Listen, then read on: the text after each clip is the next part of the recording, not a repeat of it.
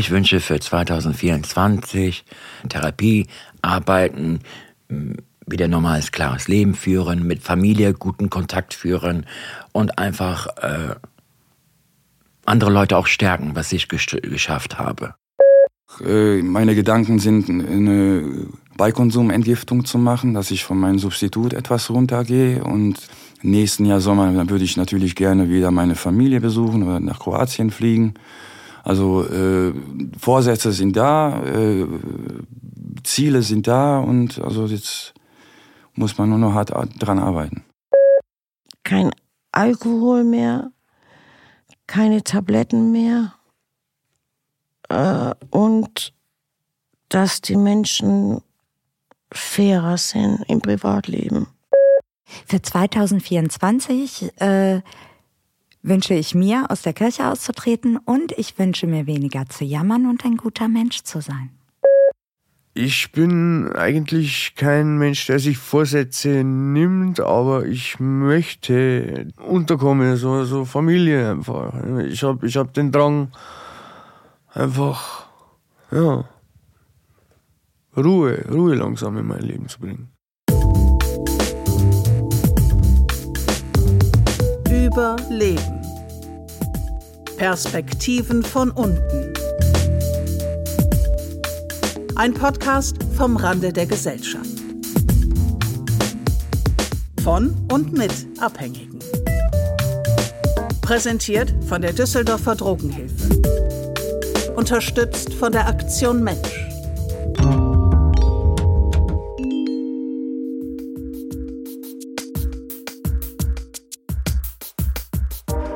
Das neue Jahr ist gerade mal acht Tage alt und viele von uns haben sich so einiges vorgenommen für 2024. Noch ist es nicht so schwer, die klassischen guten Vorsätze wie nicht mehr rauchen, mehr Sport, weniger Stress auf der Arbeit oder öfter mit dem Hund rausgehen auch umzusetzen. Aber das wird mit der Zeit sicher auch nicht leichter. Und selbstverständlich blicken wir auch erstmal zurück aufs vergangene Jahr, bevor wir beschließen, was sich ändern sollte. Drogenabhängige Menschen machen das natürlich auch und deren Leben war 2023 in großen Teilen von der Sucht bestimmt. Dementsprechend sehen auch die Vorsätze für 2024 aus. Heute mit dabei sind Nico. Alles klar, ich heiße Nico, bin 45, komme aus Düsseldorf, ursprünglich aus Kroatien. Chris. Jetzt geht's los. Okay, ich bin die Chris, äh, geboren in Mannheim. Ich bin 55 Jahre alt. Benny? Ja, hallo, mein Name ist Benjamin. Äh, ich bin 35 Jahre alt, äh, komme aus Bayern, aus der Oberpfalz. Sibel? Hallo, ich bin Sibel, bin 40 äh, Jahre alt geworden, August, und bin aus Mönchengladbach gebürtig. Und Johanna? Also hallo, mein Name ist Johanna. Ich bin 44, wohne jetzt in Düsseldorf ich bin Volker Albrecht und habe die Interviews geführt. Herzlich willkommen zu Folge 6 des Podcasts Über Leben, Perspektiven von unten. Heute mit dem Thema Neujahrsvorsätze. Die Interviews sind Ende Dezember entstanden und angefangen hat jedes Gespräch mit der Frage, wie war 2023 für dich? Boah, das, für mich war es äh, ja äh, viel Gutes, aber auch einiges äh, Schlechtes. Es hat nicht alles geklappt, wie ich es gerne hätte.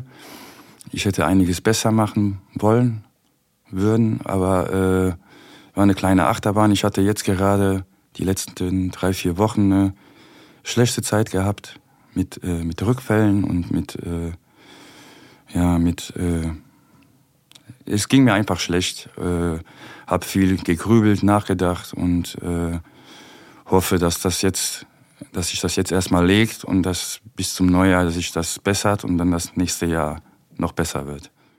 Ah, bis auf gesundheitlich eigentlich sehr schön, weil ich den Arbeitsplatz hier habe und die Menschen, die mich umgeben, eigentlich wunderschön, nur halt gesundheitlich nicht so toll, aber sonst wirklich, also menschlich wunderschön. Ähm, ja, war ein komisches Jahr für mich, da ich ja, äh, wie gesagt, ja wieder nach Düsseldorf gekommen bin. Ich bin, ich habe mich einfach aus Bayern verzogen, so gesagt. Äh, ich hatte da eine Wohnung bei meiner Mutter im Haus und habe einfach alles stehen und liegen lassen und bin einfach gegangen. Also ich weiß auch nicht, es wurde, es wurde mir alles zu viel. Ich habe da keinen Anschluss mehr gefunden an meinen alten Freundeskreis. Und äh, äh ja, wie gesagt, dann äh, dachte ich mir, ich probiere es nochmal hier in Düsseldorf.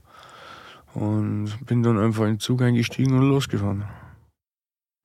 Für mich äh, 2023 war sehr schlimm, bisschen zu viel Krieg, zu viel, ähm, ähm, so viele Sachen, was in Israel passiert ist und meine viele Freunde sind halt gestorben, meine Familie, Corona, alles war so ein Wirbel und das hat mich ein bisschen schon mitgenommen. Ich wünschte, dass das nächstes Jahr halt mit Frieden und mit alles Gute besser vorangeht.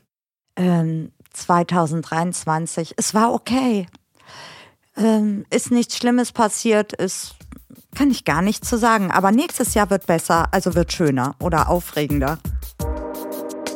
Wie ist das denn bei euch so? Seid ihr zufrieden mit dem letzten Jahr? Gar nicht so leicht darauf zu antworten, finde ich. Einfacher ist es, sich an bestimmte Situationen zu erinnern. Was genau war eigentlich gut und was war eher schlecht? Also ich bin natürlich selber ein bisschen froh und stolz, dass einiges geklappt hat, aber wie gesagt, ich äh, hoffe, dass das so weitergeht. Das, ich weiß jetzt nicht, wie ich das genau. Also ich habe äh, ich habe versucht, also ich habe den Kontakt mit den mit der Familie aufgebaut. Äh, der ist halt durch meine äh, Haftzeit und durch meinen Lebensstil halt kaputt gegangen. Dann habe ich mich langsam halt dran gearbeitet, habe den Kontakt gesucht, äh, habe mich mit denen getroffen, te telefoniert und äh, Gott sei Dank hat es halt auch geklappt, dass ich sogar, wie gesagt, mir den Urlaub fast mehr oder weniger äh, selber halt bezahlt habe, mit einer Unterstützung natürlich von, von der Familie auch. Und äh, das hat mir echt viel gegeben. Ja. Dass die Leute, mit denen ich zusammengearbeitet habe, sei es jetzt halt die Oberen, die äh, uns, wie soll ich denn sagen, die Fürsorge für uns übernommen haben und sich mit uns abgeben, dass die so nett und freundlich sind und sich die ganze Mühe machen, sich mit uns abzugeben und dass ich mit genauso bekloppten Leuten unterwegs bin, wie ich selber bin. Also von daher, das passt so wunderschön. Ne? Freundliche Menschen, die über mir stehen und nette Menschen, mit denen ich unterwegs bin über dir stehen, meinst du sowas wie Chef oder Chefin, oder? Ja, ja, aber auch äh, gebildete Menschen, ne, so äh, studierte Menschen und was weiß ich, und sich trotzdem sich die Mühe geben, sich mit uns abzugeben. Tatsächlich, der Sommer war schön. Oh, da müsste ich länger drüber nachdenken. Nö, jetzt so, da ich glaube ich schon mit meinem Kopf, weil nächstes Jahr steht ja, äh, für mich wird alles neu, Berufswechsel und, und, und, bin ich glaube ich schon so im nächsten Jahr, dass ich dieses alte Jahr komplett ausgeblendet habe. Aber jetzt, wo du sagst, ich war auch ein bisschen krank und bin ein bisschen operiert worden, habe so ein bisschen ein paar alte Sachen so aufgearbeitet. Was Schönes ähm, eher nicht, äh, eher nicht. Ne. Ja, was soll ich dazu sagen? Es, es war für mich das erste Mal dieses Jahr so äh, richtig auf der Straße zu leben und habe da jetzt mal so reingeschnuppert, äh, so, so, so gesagt, so gesehen und, und ähm, naja, es ist schon, äh, man, man hat schon daran zu knabbern. Man muss sich ja, ja doch um, um ein Dach über, um, über den Kopf kümmern und äh, gucken, dass man nicht friert und nicht hungert. Und ja, es ist auch äh, ganz schön gefährlich geworden hier auf der Straße und es wird viel geklaut. Wir wurden zum Beispiel äh, viermal äh, Taschen mit, mit Klamotten geklaut. Aber was soll man machen? Es ist, ist halt nun mal so. Also was mich, äh, was mich eigentlich am meisten stört, sind halt oft die, die Rückfälle, die ich halt baue beziehungsweise wenn der, wenn, wenn der, wenn der Kontakt zu meiner Familie wieder abfällt durch, äh, durch mein, ja, man schämt sich natürlich, wenn man, äh, wenn man rückfällig wird und wenn man den Kontakt wieder deswegen abbricht, weil man, äh, ja, man will es eigentlich besser machen oder äh, gerade biegen, aber man, es passiert halt immer wieder, dass man auf die Schnauze fällt und mit dem Alter, mit der Zeit äh, nervt mich das extrem, weil äh, natürlich hat man den Willen und die die Lust, es äh, die Drogen wegzulassen, aber es ist halt nicht so einfach. Ne? Ja, mit meiner Mama in Urlaub gefahren habe, das war schön. Äh, zum Beispiel mit meiner Schwester habe ich mich wieder vertragen, da war lang Jahre Stille, das war auch schön. Ähm, ich habe hier in Café Cola in Bevo angefangen, das war sehr schön. Und ja, ich fühle mich einfach für das neue Jahr bereit, mal bessere Sachen zu sehen. Sibel spricht hier über eine Düsseldorfer Hilfeeinrichtung für suchtkranke Menschen. Bevo bedeutet betreutes Wohnen. SozialarbeiterInnen unterstützen hier Abhängige bei ihrem Alltag und sind AnsprechpartnerInnen bei suchtspezifischen, aber auch alltäglichen Problemen.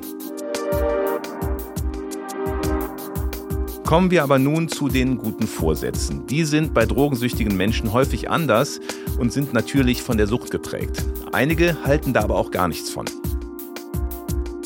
ich bin tatsächlich niemand, der sich gute Vorsätze oder diesen Silvester-Hype lebt. So, jetzt ist ein neues Jahr. Klar habe ich jetzt mal gesagt, nächstes Jahr wird mein Jahr. Einfach nur, äh, die Hoffnung stirbt zuletzt und ich wollte halt nichts äh, unversucht lassen. Habe ich mir gedacht, in diesem Schnitt positiv denken, sagst du das mal. Hat ja so einen guten Mitschwung. Schwingt so schön mit.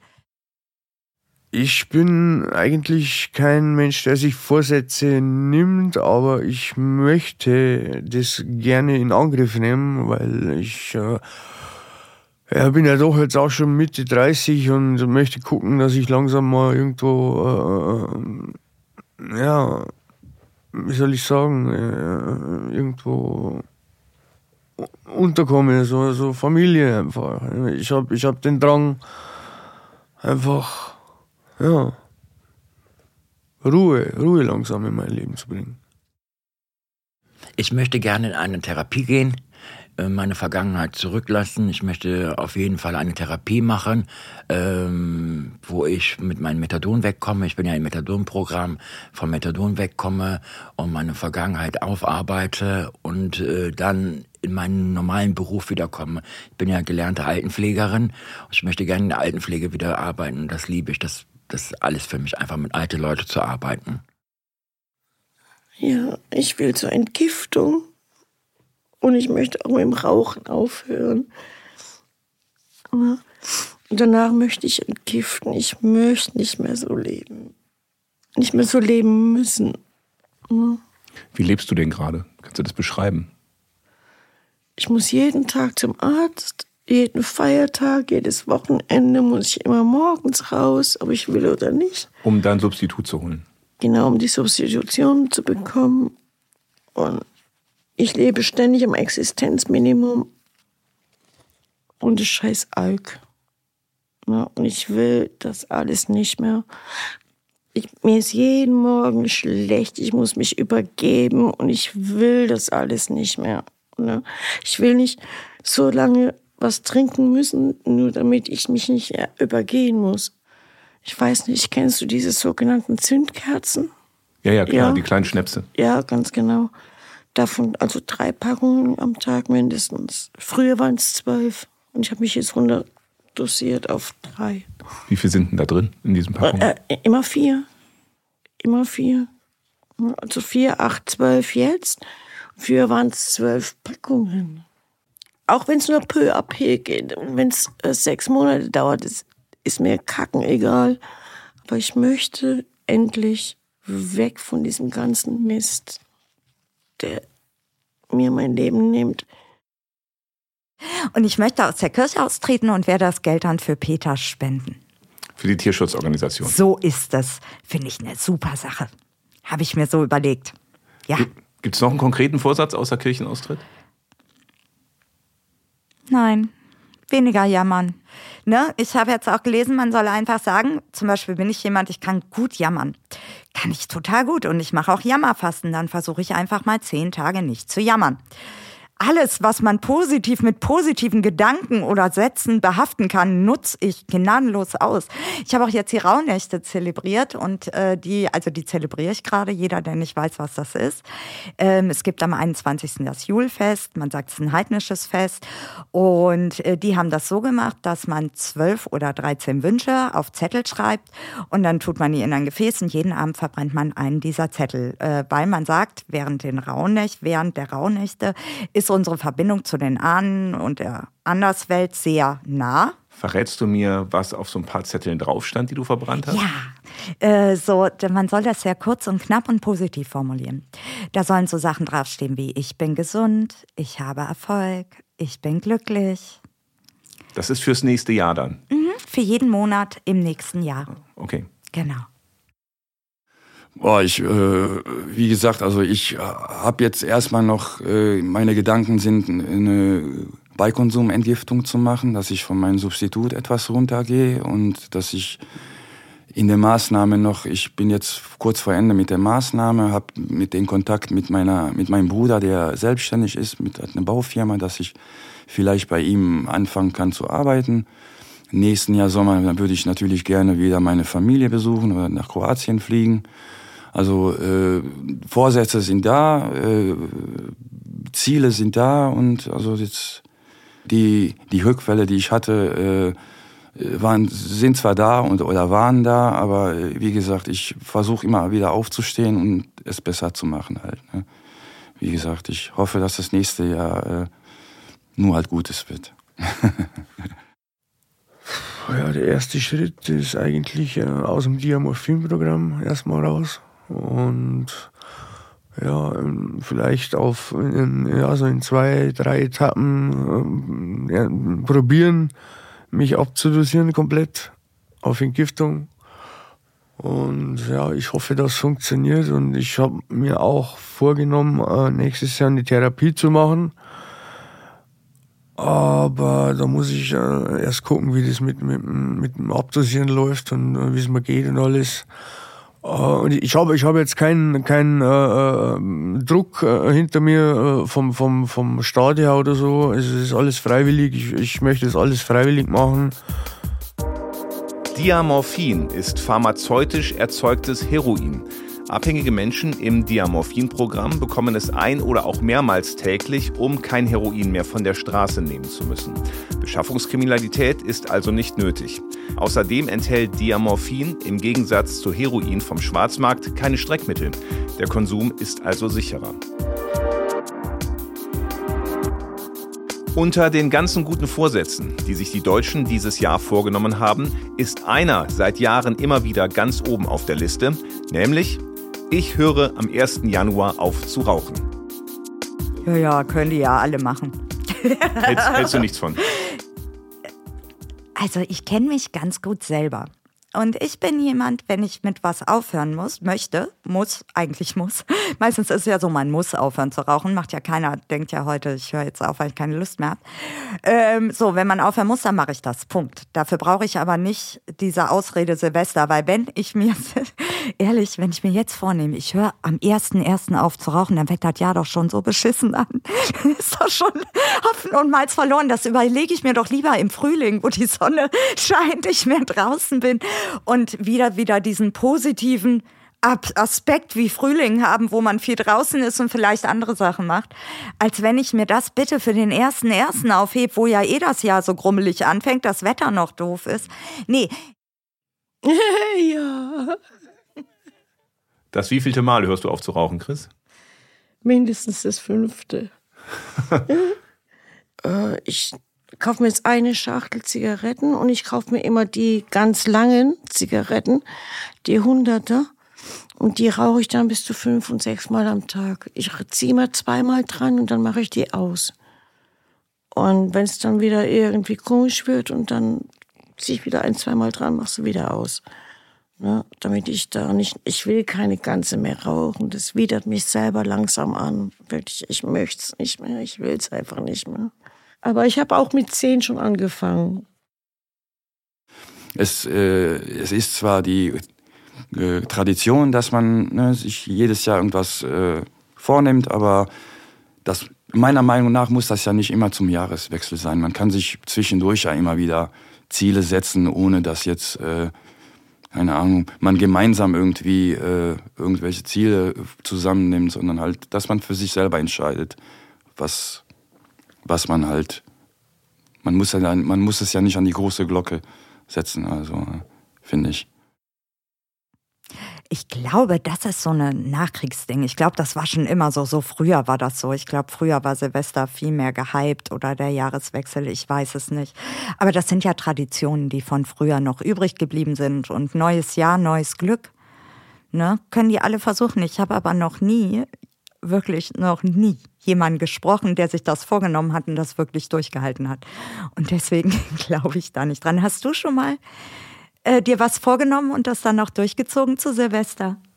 Ähm, ich habe mir immer vorgenommen, mehr Sport zu machen. Und hat es funktioniert? Ja, sechs Wochen oder so. Mhm. Dann war es schon viel. Ne? Genau, versuch's mal im Frühling. Man, klar, man kann es auch im Juni, Juli, August machen. Man kann es in jedem Monat machen. Aber man versucht ja immer das ganze Jahr über, sich selber zu verbessern und die Situation zu verbessern und kämpft und macht und tut. Und gibt sich die größte Mühe, die er eben hat. Und wenn es nicht funktioniert, dann wenigstens zu Silvester sich vorzunehmen, das und das zu ändern fürs neue Jahr.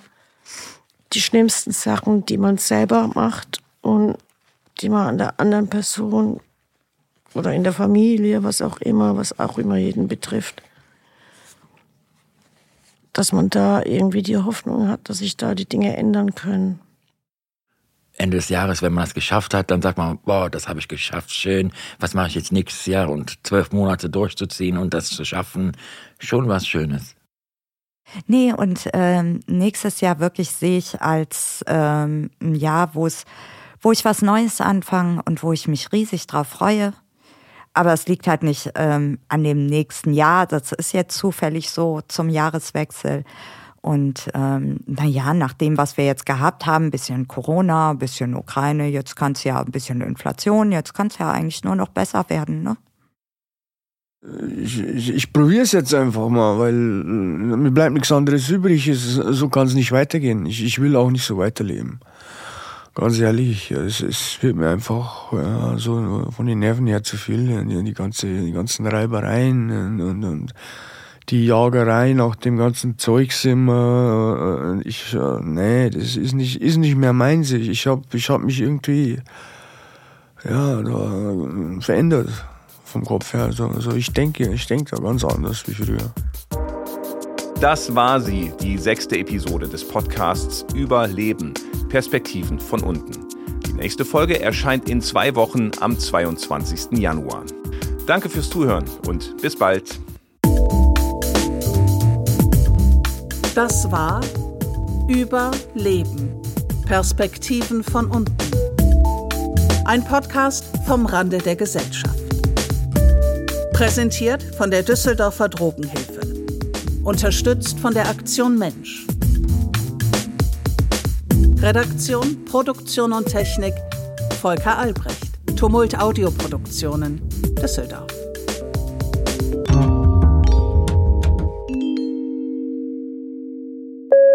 Vielleicht sollte man, weiß nicht, vielleicht sollte der Mensch sich die Vorsätze, das muss man ja nicht immer zum Jahresende, vielleicht sollte man das von sich selber aus für sich entscheiden und nicht nur, weil jetzt ein Jahreswechsel ist. Vielleicht liegt es daran, dass es, dass jeder irgendwie was beweisen will oder was zeigen will und es wirklich gar nicht hundertprozentig will. Also ich meine, jeder muss für sich wissen, was, äh, wie viel er leisten kann oder was er sich zutrauen kann. Man muss ja nicht immer mehr machen als der andere. Also man kann auch kleine Schritte machen.